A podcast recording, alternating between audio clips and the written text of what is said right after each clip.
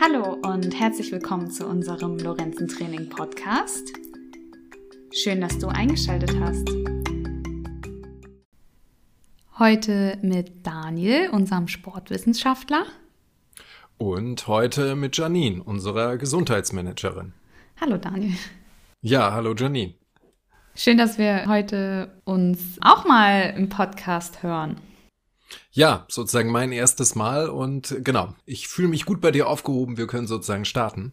Super. Wir haben ja uns auch ein schönes Thema überlegt und zwar wollen wir heute ein bisschen darüber sprechen, warum wir eigentlich essen und dazu haben wir uns ein paar Gedanken gemacht, denn diese Frage stellen ja nicht nur wir uns, sondern auch bestimmt viele Zuhörer.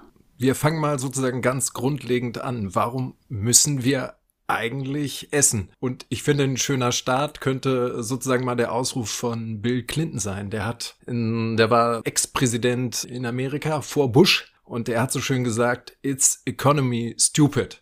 Und wir könnten das so viel übersetzen wie letztendlich geht's immer um Energie und nichts anderes ist Essen auch für uns. Auch da geht's ja darum, dass wir so Energie brauchen, um zu leben, um unsere Ordnung aufrechtzuerhalten. Vereinfacht gesagt ist es so, dass wir einfach die Zucker, Fette und Eiweiße aus der Nahrung, dass wir die aufspalten und die Energie, die da drin steckt, die nutzen wir, um zu überleben und zu leben und möglichst gut natürlich auch, um vital zu sein. Und wichtig ist nochmal sich klar zu machen, dass Kohlenhydrate und Fette primär Energieträger sind Eiweiße sozusagen eher die Funktion haben als Baustoff, als Struktur in uns sozusagen, ja, im wahrsten Sinne des Wortes verbaut zu werden. Also wir könnten sozusagen zusammenfassend sagen, Nahrung ist eigentlich, dass wir etwas Fremdes zu, zu uns machen, zu etwas Eigenem. Ja, irgendwie eine spannende Vorstellung. Ja, und da können wir im Prinzip auch einfach nochmal vielleicht allgemein festhalten. Heutzutage sozusagen, wo Übergewicht sich stark verbreitet hat, da ist Essen gewisserweise auf dem Index oder Energie an sich. Und wir bewerten zum Beispiel im Nutri-Score Energie ja als etwas Negatives. Das heißt, wenn da eine hohe Energiedichte drin ist, dann kriegt das so eine schlechtere Einstufung. Aber ich sag mal, letztendlich ist Energie positiv, weil ohne Energie könnten wir nicht leben. Ohne Energie hätte unser Körper nicht die Möglichkeit, dass er sich ausreichend bewegen kann, dass wir wachsen könnten, dass wir uns reparieren könnten, dass auch solche Dinge wie, wie Fortpflanzung, wie Schwangerschaft, all diese Dinge können ja ohne Energie nicht funktionieren. Und vielleicht auch ein angemessener Energiespeicher, auch viel zu wenig Energie zu haben, äh, würde bewirken, dass wir insgesamt als, ja, da würde unser Körper auch nicht richtig funktionieren. Das ist mir wichtig, dass man sich das nochmal klar macht, dass Energie an sich erstmal etwas total Positives ist. Und negativ wird es eigentlich nur dann, wenn wir Mangel haben oder wie in unserem Fall jetzt eher häufiger ständigen Überfluss. Ja, schöne Zusammenfassung. Also eigentlich könnte man auch kurz sagen, Essen ist Leben. Ja, genau. Ja.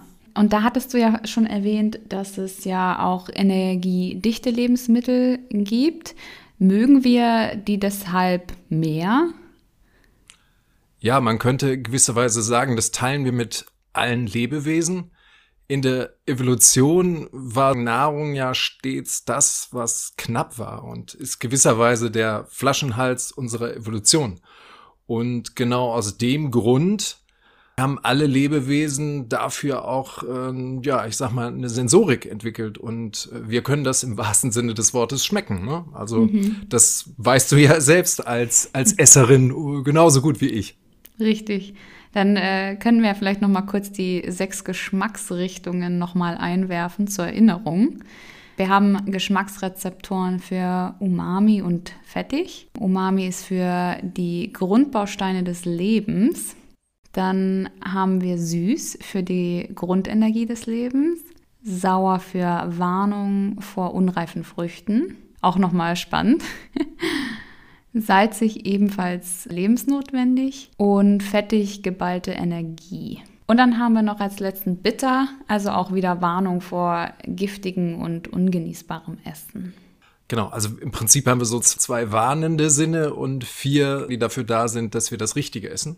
Mhm. Und ja, da können wir auch nochmal zusammenfassen, wir, wir neigen ja dazu, dass wir sagen, dass Zucker und Fett an sich schlecht wäre. Aber ich meine, was außer Zucker, Fett und Eiweiß sollten wir gerne essen wollen, weil ich meine, schließlich ist es genau das, woraus unser Körper besteht. Der besteht tatsächlich einfach nur primär aus, aus Wasser, also aus Wasserstoff, aus Sauerstoff und aus Kohlenstoff. Und genau daraus besteht ja auch unsere Nahrung. Und äh, klar, Stickstoff kommt noch sozusagen über das Protein hinzu. Und das macht fast alles in uns aus. Dementsprechend ist es genau das, was alle Lebewesen begehren und gerne essen wollen.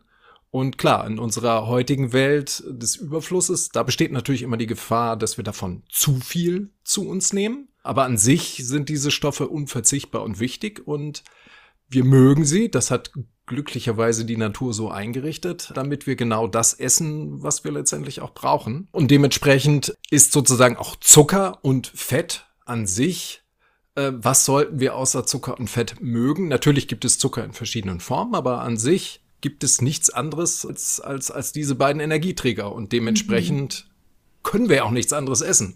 Richtig, also können wir als Fazit sagen, man kann Fette und Kohlenhydrate nicht als ne eine negative Sache bezeichnen, sondern eher nur das zu viel und das zu wenig. Genau, das genau das darum geht es im Prinzip und die Schwierigkeit ist, wie wir das heute für uns das richtige Maß finden, um weder Mangel äh, zu haben noch wirklich viel zu viel zu uns zu nehmen. Man muss ja auch sehen, es gibt ja auch tatsächlich immer noch Menschen, die zu Untergewicht neigen. Also das müssten wir da nicht, aber das hat ja dann häufig psychische Gründe, dass man so negativ vielleicht gegenüber dem Essen oder dem Zunehmen oder gegenüber Fett eingestellt ist. Ja, und wir sollten beides vermeiden und ja, das richtige, richtigen Verhältnis einfach äh, genügend Nahrung zu uns nehmen. Also das bringt uns ja auf die Ebene des Stoffwechsels. Und wie funktioniert dieser und was machen wir, wie machen wir uns diesen im Leben zunutze? Wenn wir vereinfacht uns vorstellen, dann ist jede Form von, machen wir es andersrum, wenn wir nicht essen, dann verbrauchen wir Energie. Und wenn wir Energie verbrauchen, dann ist das immer Katabol. Also das heißt, es fließen die Nährstoffe gewisserweise wieder aus uns heraus. Wenn wir dann aufgrund dessen irgendwann Hunger bekommen, füllen wir die Nährstoffe im Prinzip wieder auf. Also unsere Speicher füllen sich und unser Körper verschleißt ja auch mal mit einer bestimmten Rate. Wenn wir zum Beispiel äh, Sport machen oder uns anstrengender bewegen, dann natürlich etwas mehr. Dieser katabole Vorgang, also dieser abbauende Vorgang, der ist sozusagen ganz wichtig, weil der triggert im Prinzip, dass der Körper hinterher die Nährstoffe gerne wieder aufnehmen will. Das löst dann im Prinzip wieder den anabolen Stoffwechsel aus. Also das heißt, unser Stoffwechsel schwankt eigentlich immer zwischen Abbau und Aufbau. Und gesund ist im Prinzip immer das richtige Verhältnis von beiden. Also, so dass wir vereinfacht gesagt so eine Art höheres Gleichgewicht haben. Wenn wir ständigen Mangel hätten, das wäre natürlich schlecht. Dann würde ständig das Katabole, das Abbauende überwiegen. Kann man sich ja vorstellen. Da verdaut man sich auf Deutsch gesagt selbst. Also das ist wirklich richtiger Mangel. Also auch eine erschreckende Vorstellung.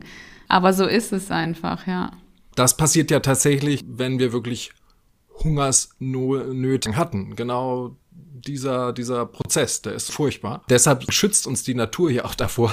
Mhm. Und äh, dementsprechend, ja, kann man eigentlich gegen diesen Trieb normalerweise gar nicht an. Also ich meine, der wichtigste Trieb ist, dass wir wirklich essen wollen, uns mit genügend Energie zu versorgen. Und heutzutage haben wir halt das umgekehrte Problem, weil überall hochkalorisches Essen lauert und vielleicht das Besondere ist, wir müssen uns nicht mehr bewegen, sozusagen. Die Notwendigkeit, uns für das Essen anstrengen zu müssen, dafür Energie aufzuwenden, das ist aus, ja, letztendlich weggefallen. Und wir müssen so kultivieren, wie wir im richtigen Maß Energie ausgeben, weil wir hatten ja eben gesagt, beides, das Anabole und das Katabole muss in Einklang gebracht werden. Mhm. Und wenn wir so immer nur essen und uns praktisch gar nicht bewegen, also nur von der Küche auf äh, von der Küche auf die Couch schon wieder umgekehrt. Und ne, wir können jetzt sogar Lebensmittel uns doch liefern lassen. Also wir müssten theoretisch uns fast nicht mehr bewegen. Und da kann man sich vorstellen, da würde ständig immer nur das Anabole überwiegen und dementsprechend hätten wir so etwas wie, ja, man könnte das als Verstopfung gewisserweise bezeichnen. Und genau das passiert auch, wenn wir das so Jahre und Jahrzehnte lang machen würden. Arteriosklerose als Beispiel, also so mhm. Verstopfung unserer Blutgefäße mit Zucker und Fett und dann bilden sich da ja so Plaques. das ist im wahrsten Sinne des Wortes nicht nur so eine Metapher, sondern genau das passiert ja tatsächlich, ja. wenn wir so immer dieses Anabole ein zu viel sozusagen. Von einer genau, Sache. ein zu viel. Genau, Ja. dadurch entstehen eine Menge von Krankheiten. Und das war ein Richtig. gutes Beispiel für eine. Kann ja auch noch vielleicht zum Vergleich noch andere Dinge ins Verhältnis setzen, zum Beispiel Anspannung und Entspannung. Würden wir die ganze Zeit angespannt sein und die Muskeln verkrampfen sich und wir kommen da nicht von los, dann ist da auch kein Ausgleich. Indem wir uns wieder entspannen, werden ja auch wieder andere Strukturen, wie die Verdauung zum Beispiel, das passt ja zu dem Thema Verstoppen, werden ja auch wieder angeregt, wenn wir uns entspannen. Also da reden wir wieder über Parasympathikus und Sympathikus, wie wir auch schon mal in einer vorherigen Podcast-Folge besprochen haben zum Thema Entspannung. Und das ist genau dasselbe wie mit Ruhe und Bewegung, was du auch schon angeschnitten hast. Das ist ja wirklich, das sind einfach diese beiden Schwingungen, die wir haben. Ne? Wir ruhen uns aus, wenn wir idealerweise zum Beispiel vorher gegessen haben, dann verdauen wir. Ne? Also wir haben auch keinen Hunger oder wir sind satt, damit wir im Prinzip in Ruhe verdauen können und die ganzen Nährstoffe wieder aufnehmen können. Und das kennt ja auch jeder, der Sport macht, ne? wenn man so gerade also relativ viel gegessen hat und dann äh, direkt im Anschluss äh, so sich bewegt oder sagen wir sich intensiver bewegt, dann spürt man im Prinzip, dass dieser Prozess ja gestört wird, dass man äh, im Prinzip so mit vollem Magen, vollem Magen laufen, das fühlt sich nie gut an. Genau, ähm, das würde im Prinzip die Aufnahme der Nährstoffe so verhindern. Und so gesehen, genau, ist unser Leben eigentlich mal so dieser Wechsel aus Entspannung und Anspannung, Ruhe und Bewegung. Und genau, wenn wir das ins richtige Verhältnis setzen, dann hat das viel mit, mit, ja, mit Gesundheit letztendlich zu tun. Also ein allgemeines Fazit, Essen ist Leben und wir brauchen immer ein Gleichgewicht. Genau, da, genau. Und idealerweise wünschen wir uns sozusagen ein höheres Gleichgewicht. Was meine ich damit? Damit meine ich sozusagen, wir könnten ja auf Sparflamme leben. Das würde sozusagen bedeuten, wenn wir mal versuchen, ganz, ganz wenig zu essen. Ähm, wenn wenig Energie in uns reinfließt, dann können wir auch wenig Energie ausgeben und dementsprechend wäre unser Leben, ja, sagen wir so, ein bisschen träge im wahrsten Sinne des Wortes. Und mit höherem Gleichgewicht meine ich ein passendes. Also es muss nicht wie beim Leistungssportler sein, das ist ab einem gewissen Grade auch immer ungesund, aber so, dass wir sozusagen ein aktives Leben führen können. Das könnten wir dann als höheres Gleichgewicht bezeichnen. Genau. Okay, vielen Dank für diese gute Zusammenfassung und den Überblick, warum wir eigentlich essen. Ja, sehr gerne, Janine. Und wenn ihr noch weitere Anmerkungen oder Themenvorschläge habt, dann schreibt uns gerne unter info@lorenzentraining.de. Das war unser Gesundheitspodcast und bei weiteren Fragen oder Anmerkungen schreibt uns gerne unter info@lorenzentraining.de.